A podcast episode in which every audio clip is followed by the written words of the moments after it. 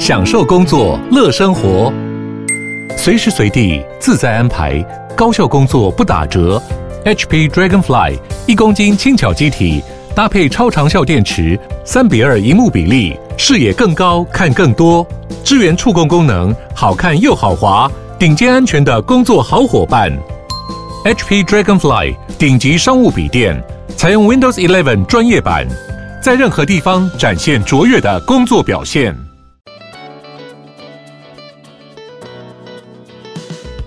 Hello，欢迎再次收听《建筑家 Podcast》，我是博翔。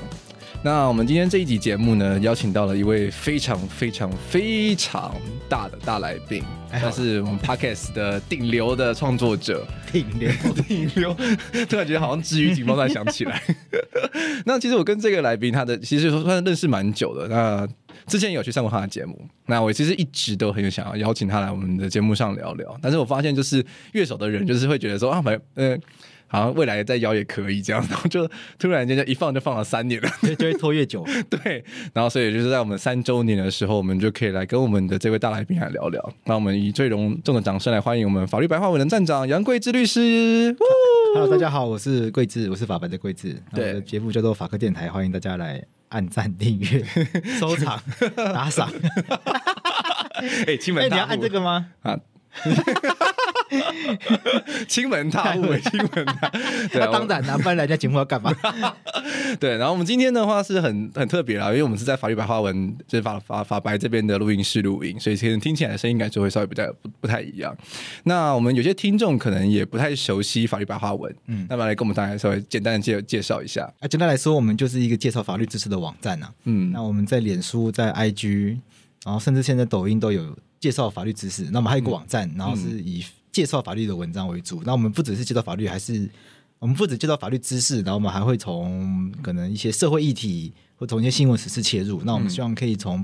不同的角度来去说明，哎，这个社会上发生这件事情，或者是现在大家在新闻上面哎吵吵闹闹的，哎这件事情其实从法律的观点来讨论的话，嗯嗯，其实可以有不同的思考面向。嗯哼对，我们想要用法律的观点来大家带大家讨论这些社会时事。那我们在 podcast 的节目，就像刚刚介绍的叫法科电台，嗯那我们一样也是用法律的方式来讨论各种各样的社会时事议题。那我们的单元有分成，可能会邀请来宾。那来宾的话，有时候会邀请一些可能 NGO 的伙伴讨论他们最近在倡议的一些议题，譬如说，呃，大家可能有些人对 Face 这个议题有兴趣，那可能不管你支持或或是反对，我们都曾经邀请过 Face 联盟。那我们有时候也会邀请可能政府机关的单位。那我们最近因为选举到了，我们也有邀请，开始尝试在邀请呃总统候选人，像柯文哲已经来过了，嗯，那是就引起很大的这个讨论。那不对管你支持或反对的，其实我觉得都可以听听看嗯不同的声音。是那我们也会在我们主持人之间用比较闲聊的方式来讨论一些可能话题啊，或政嗯策，或者是一些比较思辨型的题目。像我们最近最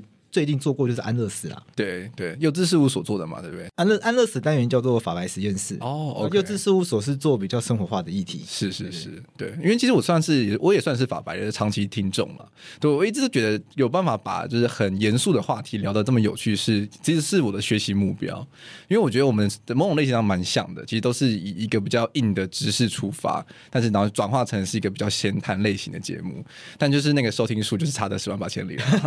那是因为你们觉得更更难。 我们的更更更 niche 一点点，对，就是因为你们还有办法跟时时事插上边，我们建筑就稍微比较难一点点。因为建筑是一个更专业的领域啦，嗯，也是更专业的领域。就对于很多的听众来说，其实就是比较不会真的有有机会接触到，除非就是你可能有刚好有买房的需求，或者是你有一些装修的需求。但是这一方面的需求的时候，你会可能会比较想要去了解的，也不是说哎建筑产业到底怎么什么样子，你比较想想要去了解的，可能就是、哎怎么样把自己的房房子搭就是收收纳的很漂亮，或是设计的很漂亮，就是仅此而已，或者是怎么样很便宜的买到一个房子，然后是什么业务的时候要注意什么，就是这样子而已。就除此之外的建筑知识，一律都我就不感兴趣这样，对啊、而且建筑知识可能对大家来说会是，就民众会需可能民众会把它停留在一个比较美感层次的东西吧，对对对，可是美学层次的讨论，比如说这是什么后现代主义的建筑，啊我不知道或者我不对啊没或者什么 没什么概念，或者是甚至甚至是更更更出面就更表面一点的，什么无印良品风、工业嗯哦风、对乡村风这样子， 对，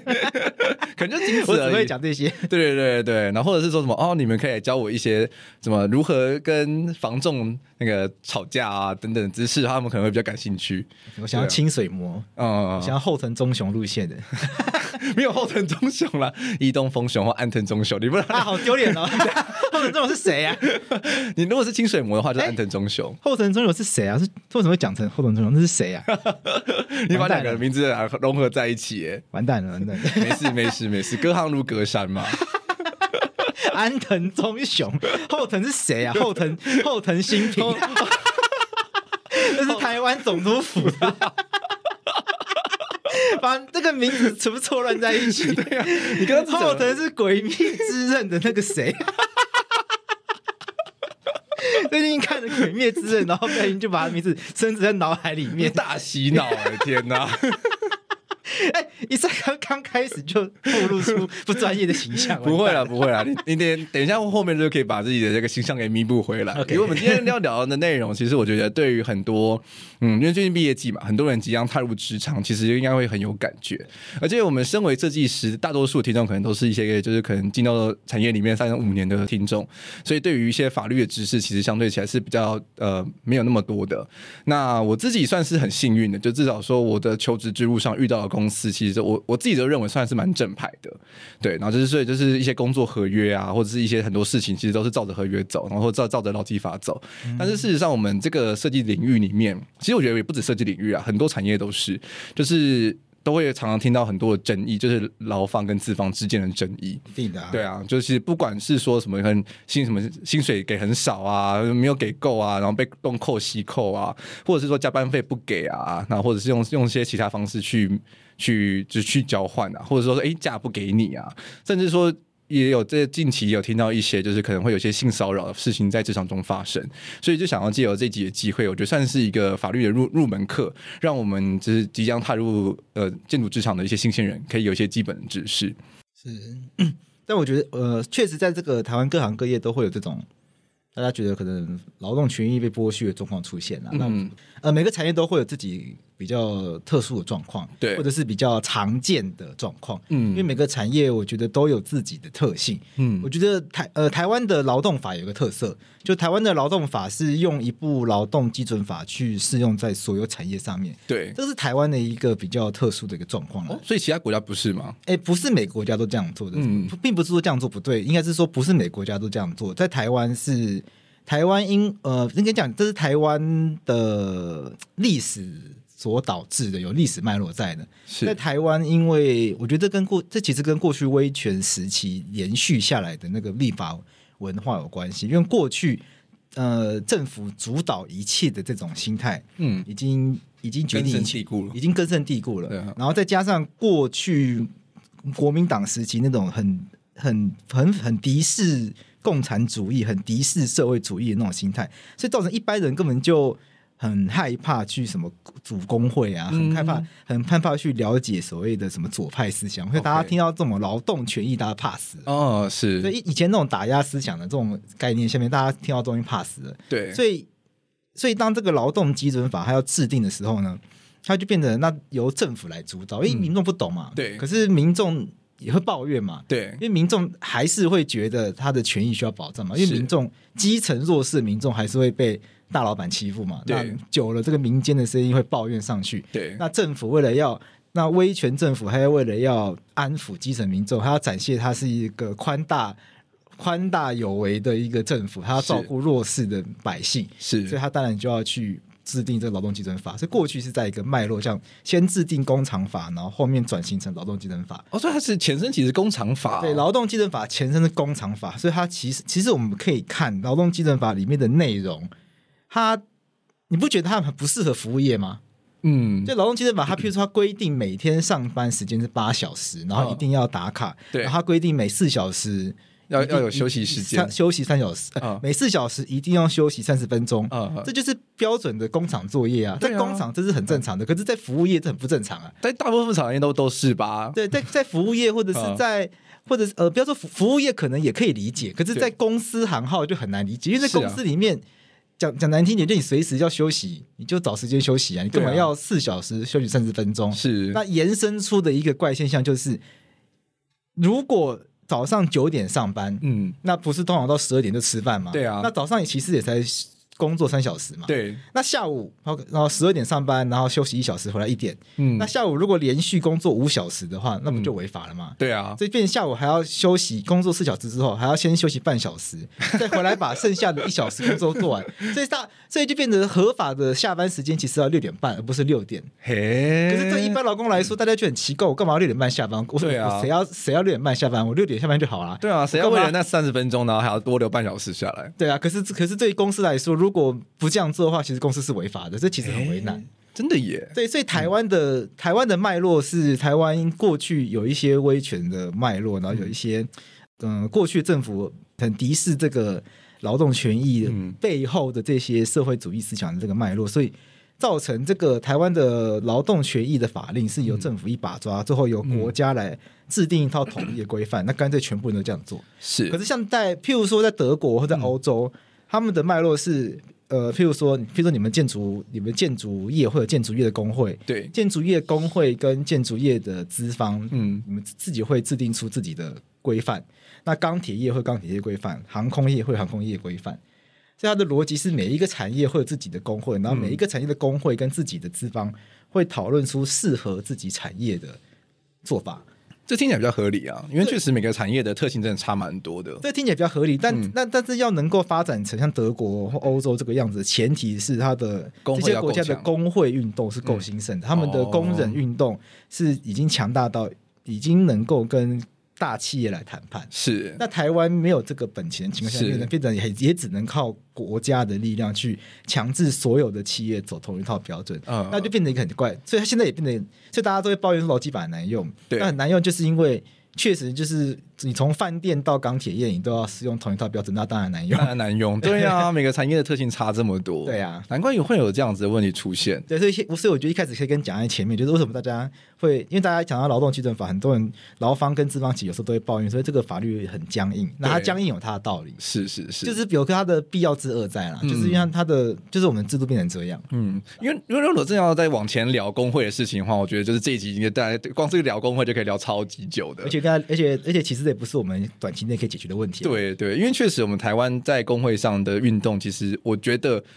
甚至连民众自己都不是那么的支持，像是因为像其实桂枝有参与过嘛，就是之前华航的罢工的就时是候当，我当过法律顾问啊，对啊我不敢说我参与，但就是当过法律顾问这样子。对，但是他们那那时候光是国内自己本身民众的声音，就抵制声音就很很强烈了。我就想说，对啊哇塞，同同样都是劳方，但是为什么就是有人出来抗议的时候，你们大家反而台湾普遍民民意上，至少新闻上看到是一种抵制的状态，就觉得说，哦，你们赚那么多，你们没有什么资格出来讲。我说，hello，那这完全是两回事，好不好？ 其实都很多故事可以聊了。对啊，对啊，但是我们今天 focus 在我们自己的建我筑们可以业，我们可能要建筑业，所以今天聊这个问题的时候，我们可以看看就是建筑业本身有没有一些特殊特殊的地方啦。是是是，那我自己觉得，嗯，就是其实很多人在刚进到公司的时候，就是至少说。普遍上来说，大部分的企业其实应该说，你在入职的时候，他们其实会请你就要去签一个有点类似像是，呃，简称卖身契啦，但是实际上比较标准的名称的话，可能像什么一些工作契约啊、雇佣契约等等的这样子契约的文书。那这些文书上，它啊可能就会去标明说一些你的标准工时、工作的地点，然后你会有一些什么样的权利跟你必须就是福利跟义务这样子，那会在那个表单上去做，就是可能会在那个合约上。就是标明，那你可以先提前知道说公司的一些呃运作上的一些限制啦，嗯，对对对。但是其实也不是说每个公司都有签过，因为当我当当我刚毕业的时候，我那时候有签了这份合约，但是我就是下班的时候跟我朋友闲聊，然后就问了一下其他人，然后他们说啊，有这东西要签哦，不知道我们我们的事务所没有哎、这东西到底有有有签的必要性吗？或者是它到底在台湾的业界上普不普遍？其实工作合约有签或没签都不影响劳动关系的成立，我们要先有这个认知。是在台湾的民法，台湾的民法并没有要求劳工跟雇主一定要签纸本的合约是才算数，所以劳工一旦开始工作了，我们就会认为劳工跟雇主之间已经成立合约，嗯因为我们讲的合约关系并不是一定要签约才算数。是但是如果你没有签约的话，未来发生纠纷的时候，会有很多细节，公说公有理，婆说婆有理，因为你没有白纸黑字，对会很麻烦。嗯所以接下来就有问题是，如果没有签约的话，到底是对劳方比较有保障，还是对资方比较有保障？其实这很难讲。对我可以先说这个很难讲，因为在大部分的情况下，没有签约的情况下，其实对劳方比较有保障。哦只要雇主都有按时付钱给你，因为对劳方来说，只要你有拿到工资，只要劳雇雇主有帮你投保劳健保，嗯基本上你的权益大致上就已经被满足了。是那剩下来的都会是雇主能不能够要求你，譬如说，假设雇主有跟你约定，呃，譬如说这个离职后这个竞业条款、对保密条款，对或者是雇主要求在工作期间所有的创作都要著作权都要归这个雇主所有。对那这些这些额外的约定，如果没有签契约的话，即使有口头承诺，但未来会因为没有白纸黑字的证明，嗯对雇主来说是极为不利的。哦，所以在没有签纸本合约情况下，劳方只要基本上该拿的钱嗯都有拿到，然后该保的什么都有保的话，然后该拿的退休金都有拿都劳那个雇主都有准时提拨的话，基本上我会觉得劳方的权益其实是。没有受损的 OK 那其实对劳方是反而比较有利的，因为剩下来，嗯因为工作合约上面基本上都会放有利于资方的东西， 这倒是 真的，对所以没有签工作合约，所以有的时候没有签工作合约不一定不利于劳方，是要看实际状况。哦， 但是以一个律师角度来讲，这个会有一点危险啊，因为对我觉得这不是一个很好的观念。是我们律师的观念当然是鼓励大家要有白纸黑字，因为你们差钱可以拿，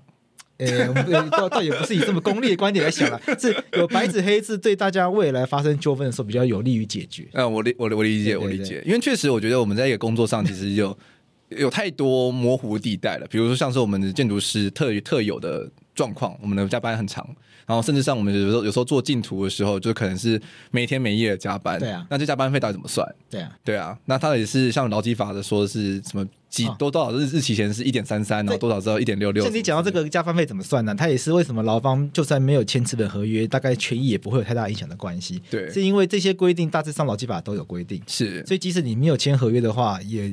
不过就是回到劳基法的规定来走而已。是像缴加班费劳基法其实就有明确规定，就是每小时再加给零点三三，然后嗯如果超过多少小时就加给零点六六，这样对，超过零点六六这样子，所以对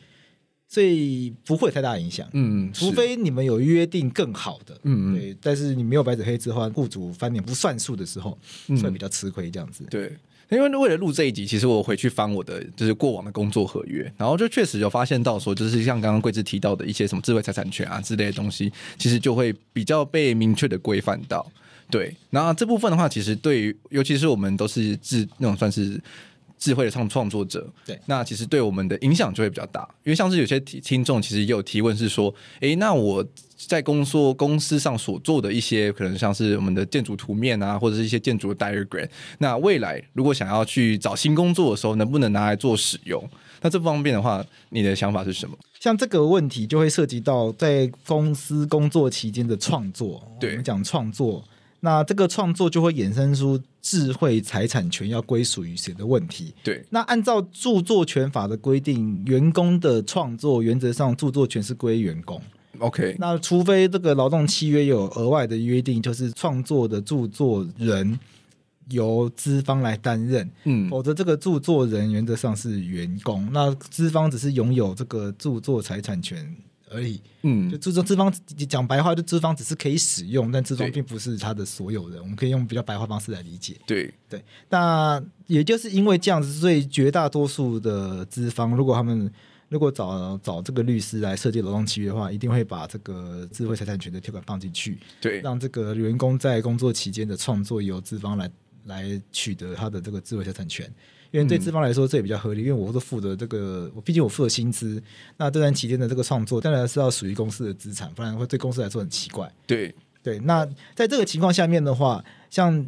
这个听众他在意就是，呃，我在这个在公司工作期间，如果拿公司的钱，然后创作要归公司，可能可以接受，但是是不是走了之后，至少让我譬如说放入作品集之类的，像这一类型的，像这类这一类型的要求。可以在一开始的时候就询问公司说，是不是可以把它加入在合约里面。 OK，就是虽然这个智智慧财产权是公司的，但是可以回过头来再由公司投呃另外再回头授权给员工，嗯即使日后在离职之后，员工可以把它列在个人的作品集内等等的。对，所以练练员工把它列在作品集内，这也是一种著作权的使用方式。是那，只要著作人同意授权的话，那当然就也可以。对，对，所以我会觉得劳动契约一开始在定定的时候，如果大家很在意这件事情，那我其实我也发现，就是创意产业的人都很在意这件事对，嗯情。当然，所以我觉得这个是大家在找工作的时候，其实可以主动提出，就是未来如果离职的话，我会希望在公司一工作期间的创作，未来可以放在我的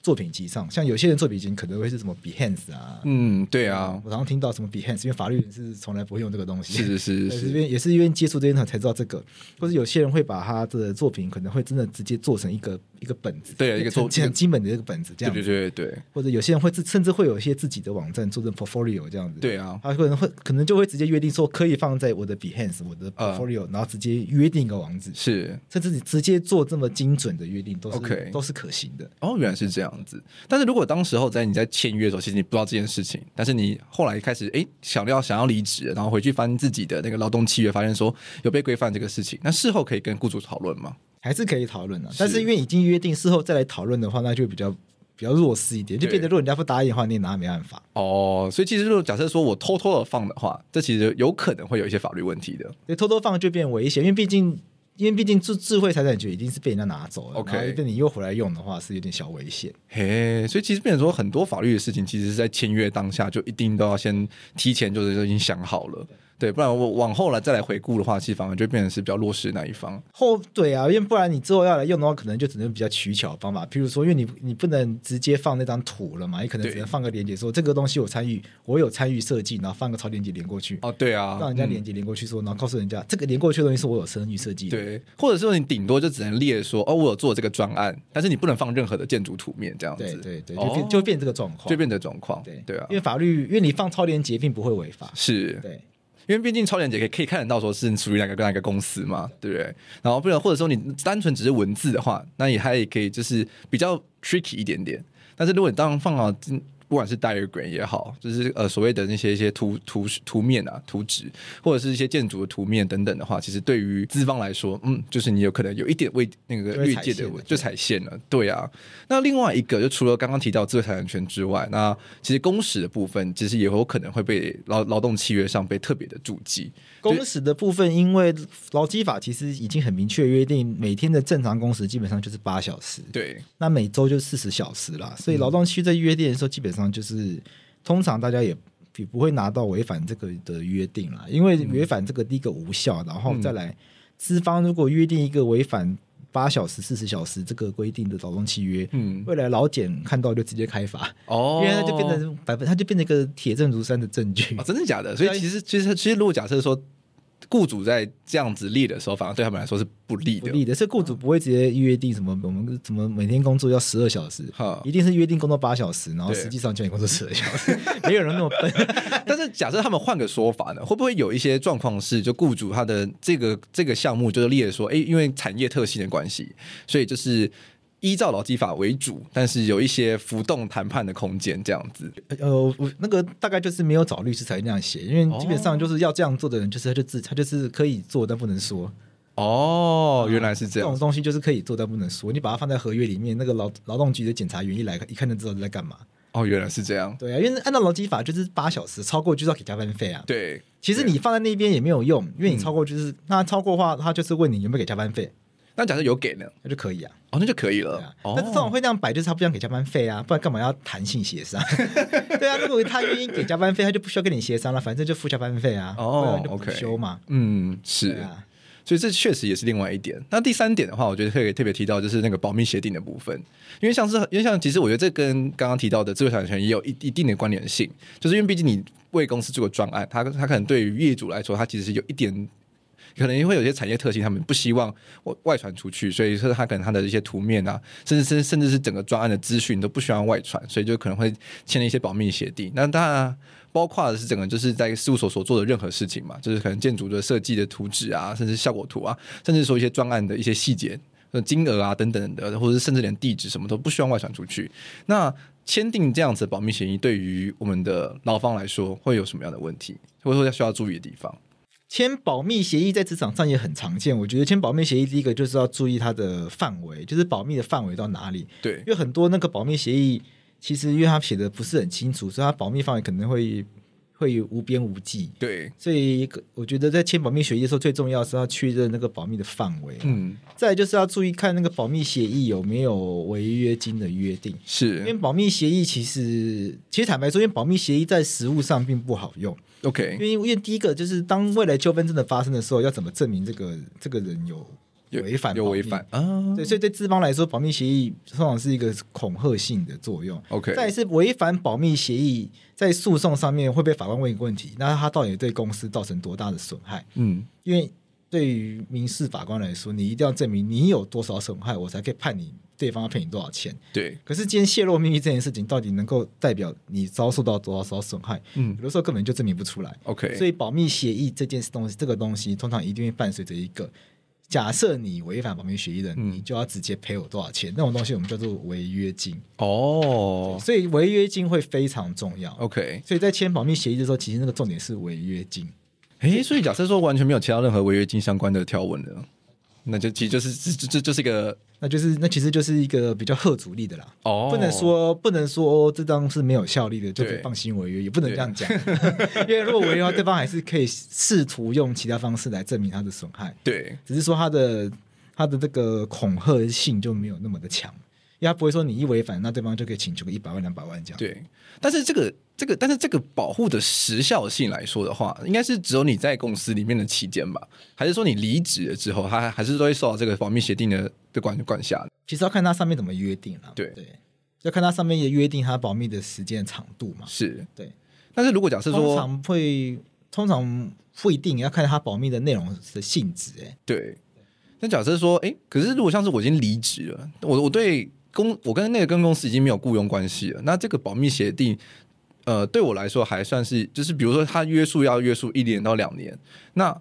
那他这段时间是不是其实应该要付我钱？诶，没有诶，需要继续付钱那个我们叫做竞业禁止，嗯那要可是竞业保密禁止协定，因为它不会影响你去其他地方工作什么的，它只是对要求你不可以把公司的机密带走什么， OK，对但是这这种东西，假设说是事后你离职的时候被要求签的话，你就不要理他就好了。 其实就不要理他就好真了，的假的？这其实可以不要签。其实可以不要签，嗯但是很多人会愿意签，可能就只是不不希望弄得很难看而已吧。对啊，不想不想让不想撕破因为脸。因为其实劳工在离职的时候是有绝对的权利了，劳工一旦要求离职，基本上雇主是没有拒绝的权利了。按照 OK 按照我们国家的，不管是劳基法还是法院的一贯的这个见解啦。对一旦劳工表达要离职，雇主基本上拦拦拦不 住他，就是劳工一旦说要离职，雇主对没有拒绝的权利了，是大概是这样，所以雇主不能说啊，你没有交接完，或者你没有签保密合约，不准嗯走，对，大概不能这样。他们也只能就动之以情，就觉得说哦，我们一起工作那么多年，所以我常常说真的，我真的很常遇到，就是会有人问我说，那个要离职了，可是那个人家那个员工不愿意签保密合约，所以他们有雇主会很难过，都很生气什么的。对但有时候就觉得很难劝，就是就是因为离职这件事情是员工有绝对的权利。所以是，这边难过也没有用，因为一开始你那一开始人家入职的时候没有叫他签的话，你到人家离职才叫人家签，那当然人家不签，人家都要走了。体梦级不好啊，对啊， 就是有一种就是啊，你所以你现在是有点像是要叫我封口这样这种感觉。对呀、所以我我就我那时候就有时候就劝他，不然你就是给他多给他一些资遣费呢，换他愿意签。那有有些人不愿意，那我就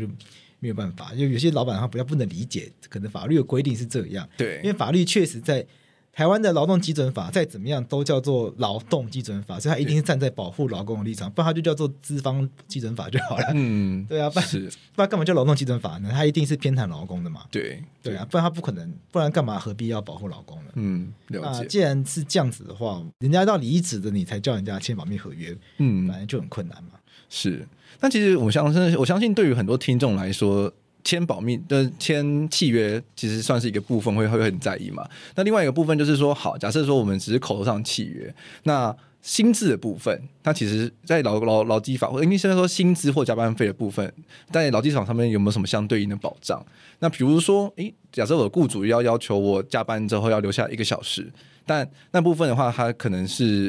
off the record 的，那我可以去要求加班费吗？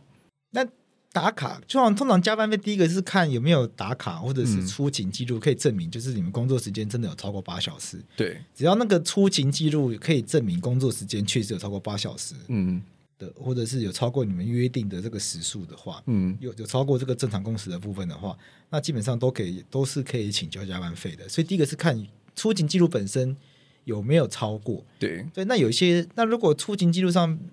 有一些取巧，有些公司会有一些取巧的做法，导致这个出勤记录它怎么看都是有八小时，但你实际上就是做比较多的话，那就要靠其他方法来证明。比如这间公司，我确实有很多公司就会跟大家说，哎，五点到先去打卡，那回去上 班。对呀、啊，有些公司那怎么也是办那这种情况下，那就是要可能透过电脑的一些运作记录，譬如说很多的电脑文件都是它的什么修最后修改时间都是晚上八点之类的。嗯，可是，可是那个打卡时间都是下午五六点，对那，这个时候可能就我们就可以用这种方式跟老解员说，你看这个我们的文件都是晚上八九点完成的，可是打卡时间都是五六点，这显然都不合理。对，我们就会用就我们就会用这样的方式去证明这个实际上是有加班的事实。嗯哼，那目前的法院实务或者是劳检实务，只要能够证明有加班的事实，都会认为都已经开始倾向认为雇主就是要付加班费。是。但是假设说，比如说我们公司有个内规，是你必须要提前跟你的雇、你的组长说你要加班，那如果没有说的话就不算。过去呃，譬如说过去的劳基法确实是过去劳基法跟行政法院确实认为就是加班有一个申请制是合理的。 OK，因为劳工，因为过去观念是，劳工如果主动加班，没有征得那个老板同意的话，对老板说，老板来来说也不公平。对，所以过去确实有这样的想法，但现在因为要更保护劳工，所以现在这个观念也慢慢被打破。 OK，所以现在的概念会，呃，现在的观念开始倾向是，呃，有一些法官会认为，那劳工能不能够证明他是因为雇主要求的工作分量不合理，所以不得不加班？嗯，甚至有一些法官开始他就直接不管了，反正他认为劳工有加班事实，嗯就是雇主管理不当，那哦，雇主就要给钱，那雇主自己应该要把劳工赶走。 哎，有些老法有有些法官真的、哦是这样子哦有些法官真的会采取比较激进想法是，哎、那个人家人家在公司工作那么久，为什么老板都没有发现？显然是嗯老板有问题。哎，为什么为有些法官会用反过来这样想：为什么这间公司的员工会天天留下来加班，可是老板却装作不知道？显然是老板可能刻意的不去管理。是那那这样的情况下，怎么可以不付加班费？对这有些有些有些法官他其实是反过来用这样的方式去推论出，那你还是要付加班费。嗯对，所以现在其实这个看你遇到什么样的法官，然后那个对见解一直那个风向一直在变。那哦，只能是我必须呃，确实在劳动事件法上路之后呢，这个风向是越来越偏向保护劳工的法官是越来越多了。是。那假设说，呃，那好，因为这问题问题真的蛮多，因为我觉得大家对于这种薪水一直被压榨的事情，应该都很有感觉，所以我就帮这些听众们做提问。那假设说，这雇主他用了很多不一样的名义，然后去把你的薪水压低，然后让他可以去少支付一些那个。不管是劳保啊、健保等等的费用，嗯甚至说连加班费都可以付的比较少，这样子的话，有就是对于我们自己呃劳方而言，有什么样保护自己的方式？像这个本薪，因为这种各种名义被压低啊，或是刚回到刚刚那个加班费没有发的状况，如果大家真的很在意的话，最快速的方式其实不是打官司，最快速的方式其实还是劳检。劳检嗯嘛， 因为劳检员来之后，劳检员在劳检的过程中，他们对于这个资方的这个压力，至少以台北市跟新北市来说，还是对比较保护劳工的立场。是那通常劳检的结果会比较有利于劳工，那对那个对于资方的施压的力道比较大， OK，所以通常劳检的结果一来之后呢，可能资方他就会不得不去修正他自己的做法。是那很快，那你说他用各种名义去压低本薪，可是到检员一他一来之后，他就会说你应该人家的薪资，我有认定五万块都是本薪，你却只认定三万块，你拿三万去保、就是高薪低报什么的。嗯对啊，他就直接认定违法，那他之后开始就不得不用五万块去保。哦对， ，OK，所以投所以其实用劳检会比较快，或者加班费啊他一来查发现他就少给，对。他就会直接开罚。可是会会不会会不会，我有听到一些风声，只是他们大家可能就是通报的人，可能反而会名字流出去啊，或者是反而被秋后算账等等的之类，会有这样的顾虑吗？在台呃，这这这必须要说啦，就是在某一些不能说这种情况没有，对，真的不能说这种情况没有，因为确实确实有一些老板神通广大，他对就是有办法去施压，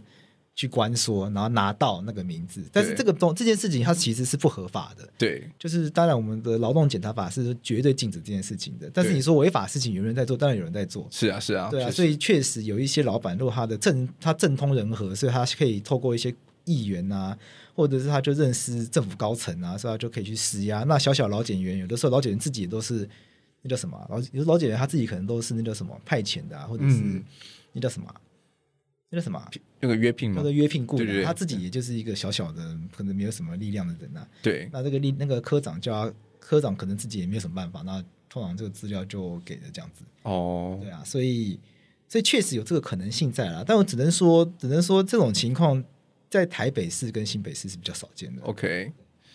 所以真的没，我觉得嗯这样听到现在下来，其实我觉得虽然说劳基法对于我们劳工现现在已经算是保护已经有比较进步，但是还有很多层面上，其实真的台湾的劳工要发生的时候，其实还真的会有很多很多的 concern。对，但对但但当然，因为争取权利本来就是一个辛苦的事情，是，但是如果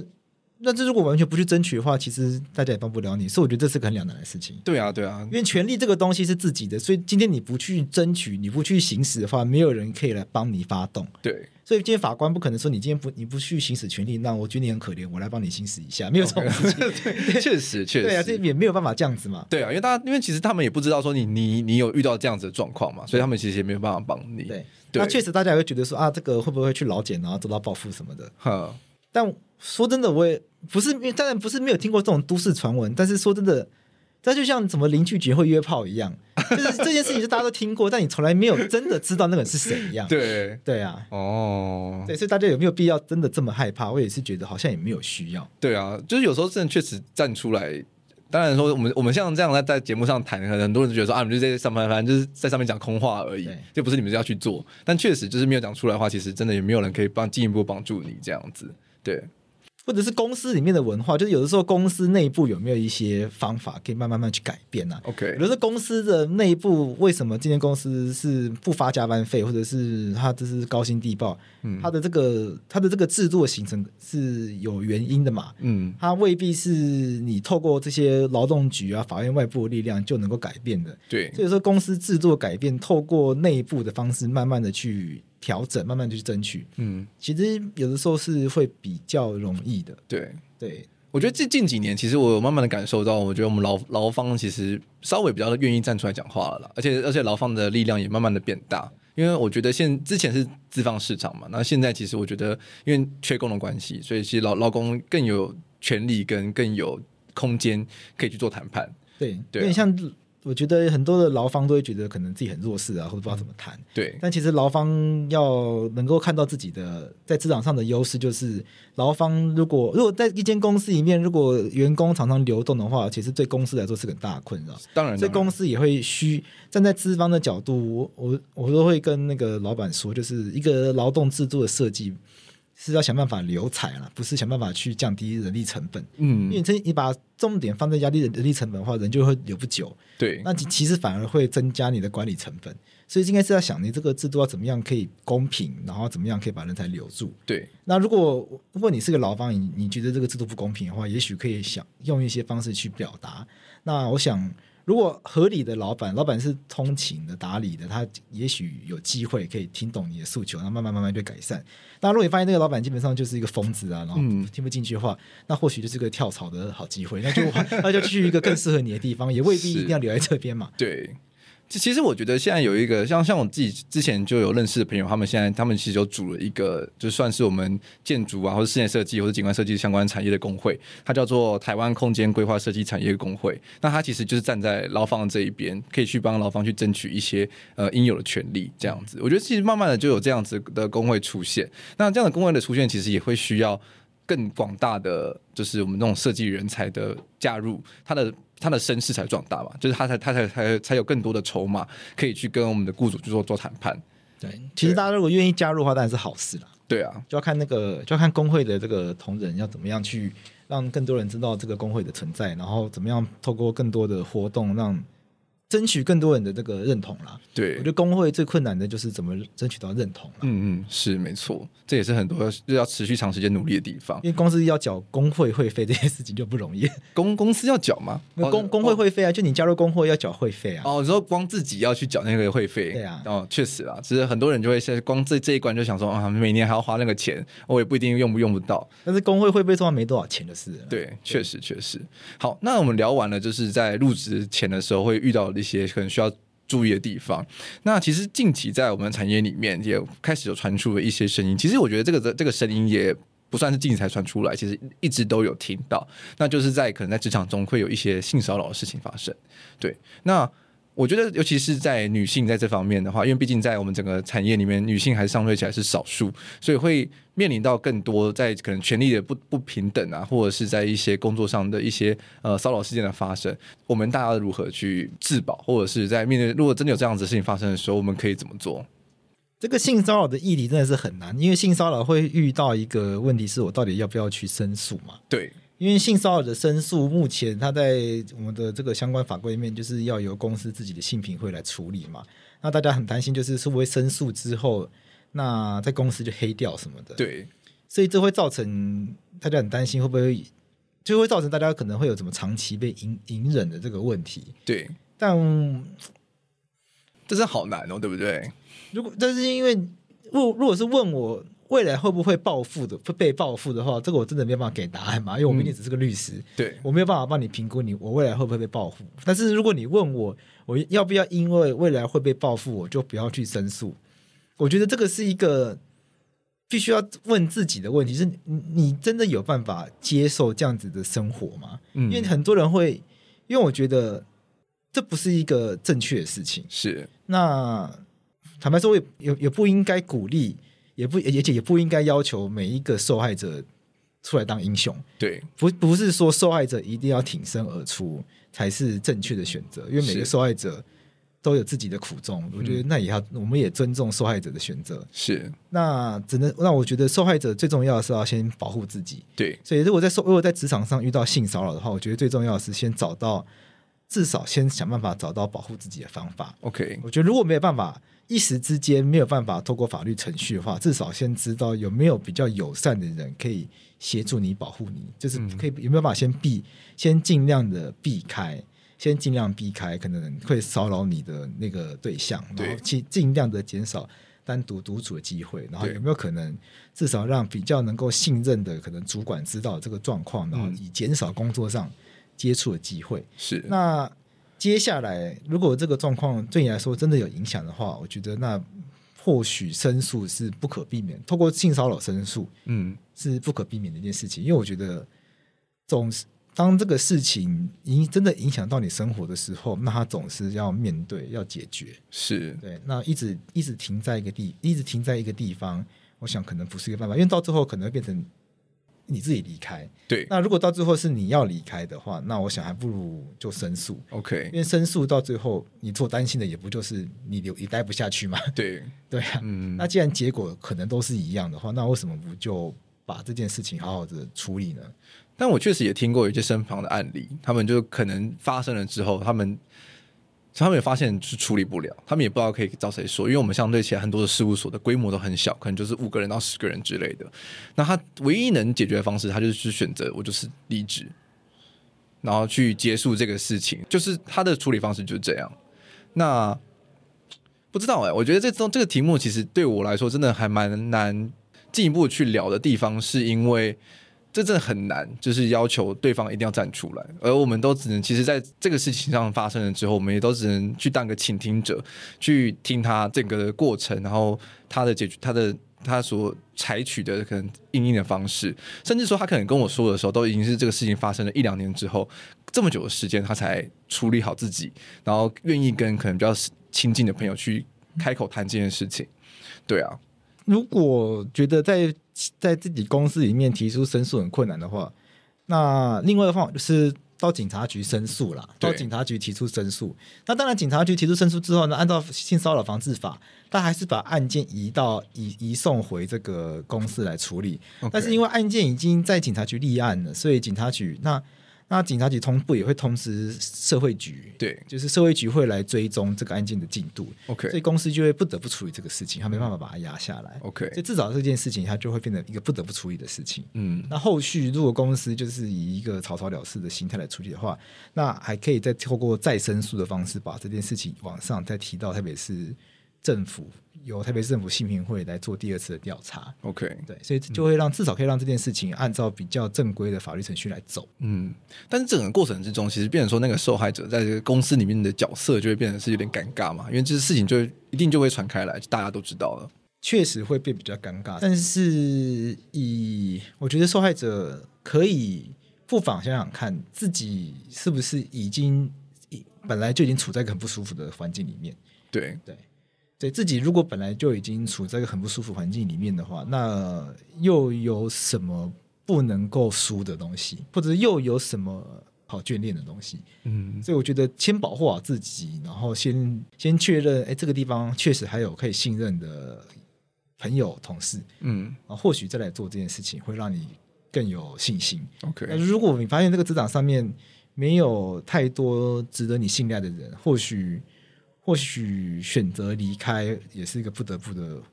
做法，就是可能会觉得很不公平，为什么是被害者，但我必须要选择离开？对啊，但很多情况下面，确实人生是无奈的，因为并因为法律常常没有办法还被害人公道，是就是这个制度走到底，当然那个当然加害人会受罚，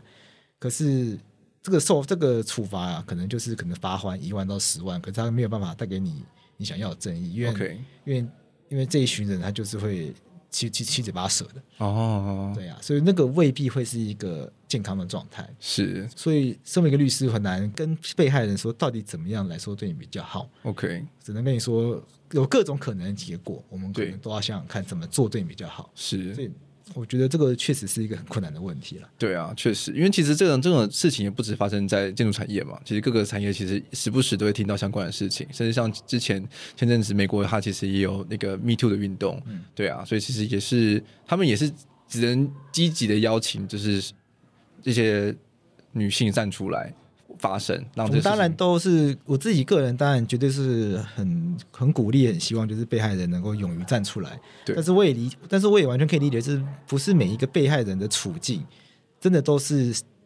能够站出来的。所以对我觉得一直去鼓励大家站出来，会造成一种我不站出来，好像我是一个弱者、对或者懦弱这种压力在。对，所以我觉得好像也不是很适合这这样子，就好像有点有点恶度伤害的感觉，对，好像就它也，所以好像有点奇怪。所以我觉得嗯我觉得，我所以我觉得比较合适讲法是，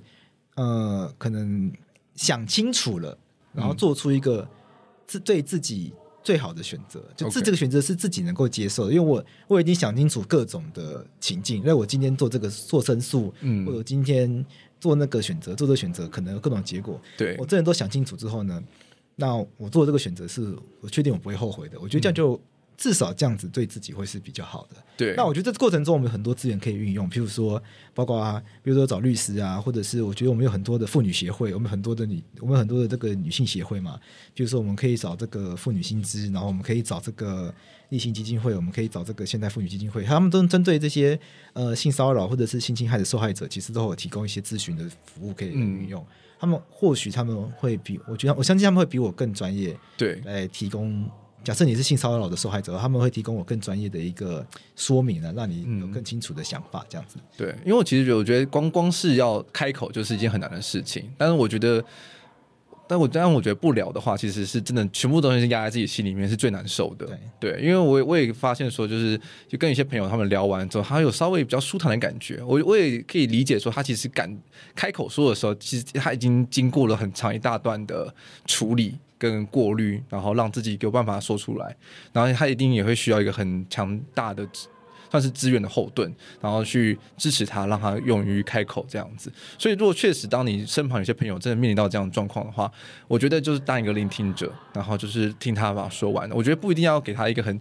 不，我觉得也不需要 push 他说哦，你一定要站出来啊，或者是一个很积极的建议。而我觉得就是好好静静的听，然后去支持他，然后让他陪他走过这一段。我觉得是对我们一一般的朋友，一个朋友角度来说，我觉得这就是这是最多你能做的事情了。是对啊，对啊，没错。嗯，其实我觉得这必须老实说，真的法律上或者在职场上，其实还真的是有很多不公不义的事情。对错，对啊，所以我们才会想要录这一集，然后虽然算是给大家一个呃基础的科普的感觉，然后让大家有个基本的概念，说，哎，我们可以怎么样的去提前的预防，或者是先保护自己，然后让自己多想一步，因为其实我觉得法律保护的是知道的人，对当你什么都不知道的时候，其实你相对起来你就是比较困难的。对，那最后一题想要跟桂枝聊的其实是那个叫什么？嗯，离职的部分，因为像是比如说有一些有一些员工提了离职之后，然后后来改变心意了，那他可以跟公司取消这个离职的这个这个事实吗？这很尴尬，因为离职 信要看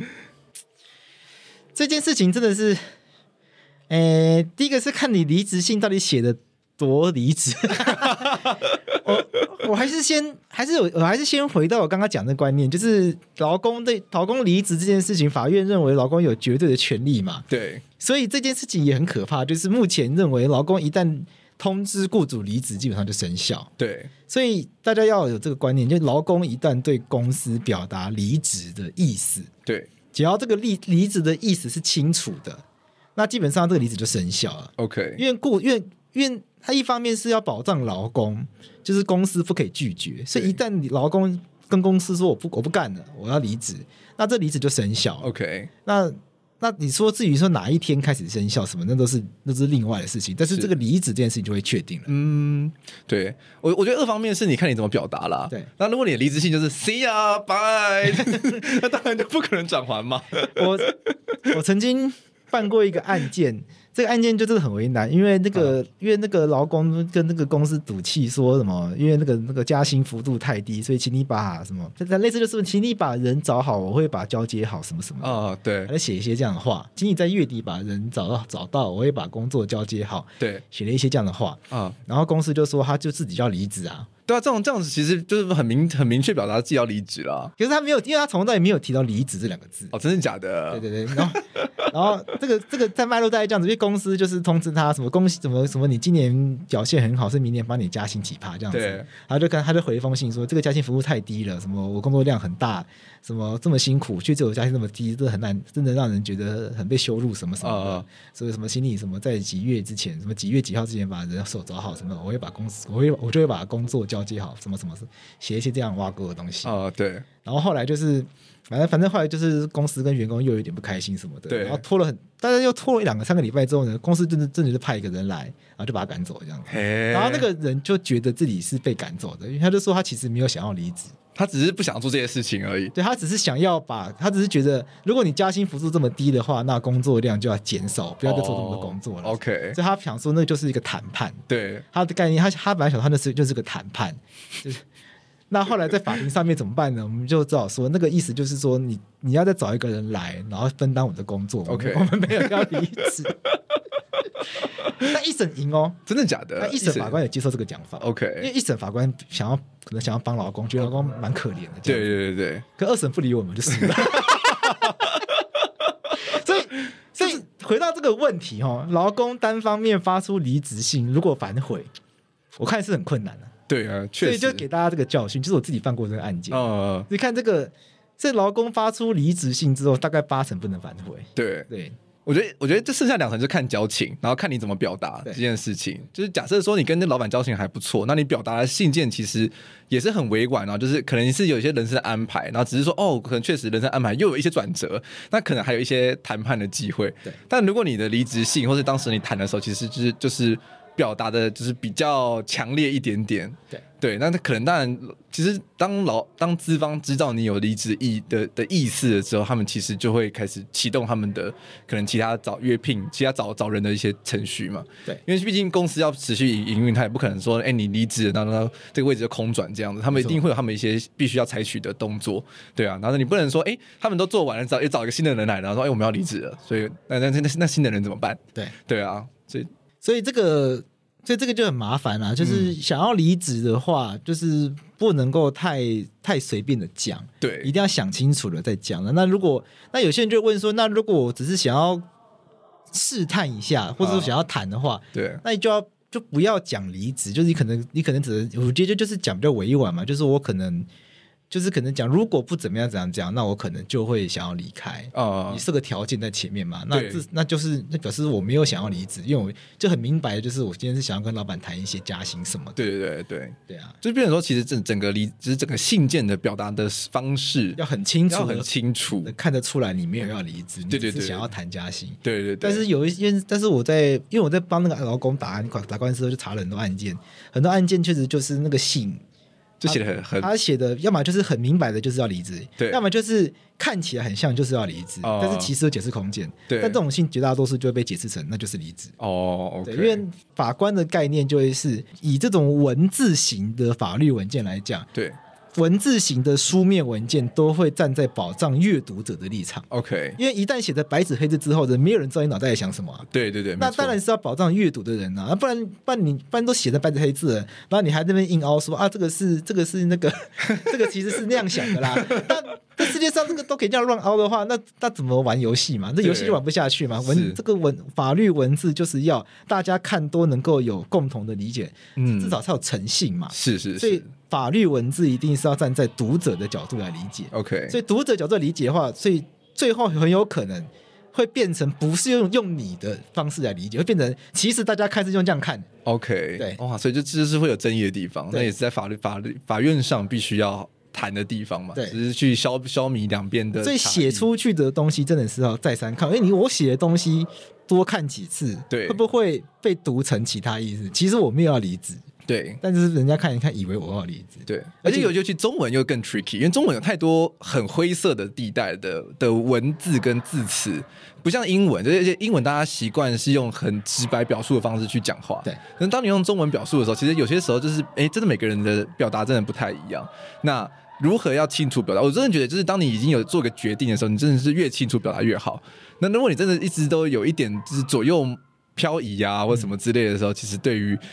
呃，对于阅读者来说，其实真的就是想说，啊，那你到底是什么意思？对嗯那那我我就以我的理解来来理解咯，这样子要不转慢进掉？啊，没关系啦，算了，对啊，啊，都不知道听众听到这边可能会觉得我们背背景音有很多很嘈杂的声音，在真的外是啊面不知道什么在干嘛，我操！ 好了，总之就是你看，请你把人手找好，我会负责交接好。说这句话有要离职吗？ 一般人 听，一般人看到可能会觉得，就是要离职啊，就是要离职甚至我甚至我连我听到我刚刚第一时间我也觉得就是要离职啦， 对啊，因为人手找好，那不就是要接替你的位置吗？ 但是你看我后来我硬把它这样解释，嗯其实也没有不通，对其实也可以通，对甚至也不太能够说这是硬凹。对对，因为在那个信的脉络之下，因为那个信并不是我们主动发出去讲这句话是人家先写信来啊说我们要加薪，就我们回信说这加薪幅度太低，啊，所以在这个个脉络之下的话，其实这个脉络也没有不同，没有不同，但是就是有解释的空间，就是这个解释空间 在这下面是存在，嗯只是看就要看法官愿不愿意才行。嗯，对，它不是它不是一个完全不能够被接受的，显显然过度荒谬，但是就。嗯哎，不过案件有其他状况，所以法官不愿意信了。 是。对不对？这不帮你透露。 OK，没问题。好，那我们其实我觉得我们今天就是借由桂枝的，就是跟我们的聊天，呃一整集下来，其实我觉得对于很多听众来说，应该是学到了很多的不同的的法律课啦，就是从入职，然后到到就就职中间，然后到离职之后，需要顾及的面向，然后跟呃如何去了解法律，然后给让自己有进一步的保护。我觉得对于很多的听众，甚至说刚进入建筑施施工事务所啊，或者是各个产业工作的时候，其实都算是一个很好的入门。那当然，其实有听众想要聊一些关于就是采购法相关的事情。那我我理解这不是这贵志的专业，然后但是就是因为这这跟今天的主题其实没有差到边，那我们就聊留给未来再来聊。那这一集就是主要就是在聊 劳劳基法的部分，因为我相信采购法你应该有很多苦水跟苦水可以 跟大家分 享。采购法的话，我们就不是站在律师的角度来讲，采购法我们就是站在厂商的角度来讲，因为法白就是做过一些就是厂商投标的，就是我们就真的是直接下去投标啦。对对那对，说的，那你说我站在律师角度协助厂商去申诉什么的，我也是有做过一两次。对对对对，说说真的，经验没有很丰富，但也是有做过。 OK 所以但是我也大概可以理解那个难处在哪里，嗯，机是，机关的难处在哪里，大概猜得到。因对为我也是认识机嗯啊关方的，我有我有朋友在就是在政府工作，那也可以理解机关的、因为机关要面对就是讲白，机关要面对就是政风处，要面对就是主计处，然后对面对就是没有处理好，那个调查局会来。所以压力也很大，压力很大对啊， 那说真的，那个大家都是是拿钱的人，嗯，为什么要去惹上这些事情？是然后是有些如果政府采购案大的话，其实真正的真正在后面搞事的，可能是一些什么议员啊、啊立法委员啊对，或者是更上面的一些不知道哪里来的大官啊，对就是跟这些基层人根本，就没有关这些系基层人可能到最后都是倒霉的、啊，倒霉的人啊。所以我说这些，我就我有时候觉得政府里面的这些基层的承办者，有时候也是很很衰。对啊，对，那有时候厂商，厂商其实我也当过厂商，我也曾经因为呃政府采购事情就跟机关处的人不愉快过。对，对，所以我也站在律师角度，然后处理就是这些乌烟瘴气的事情。嗯，总而言之，我觉得台湾政府采购法就是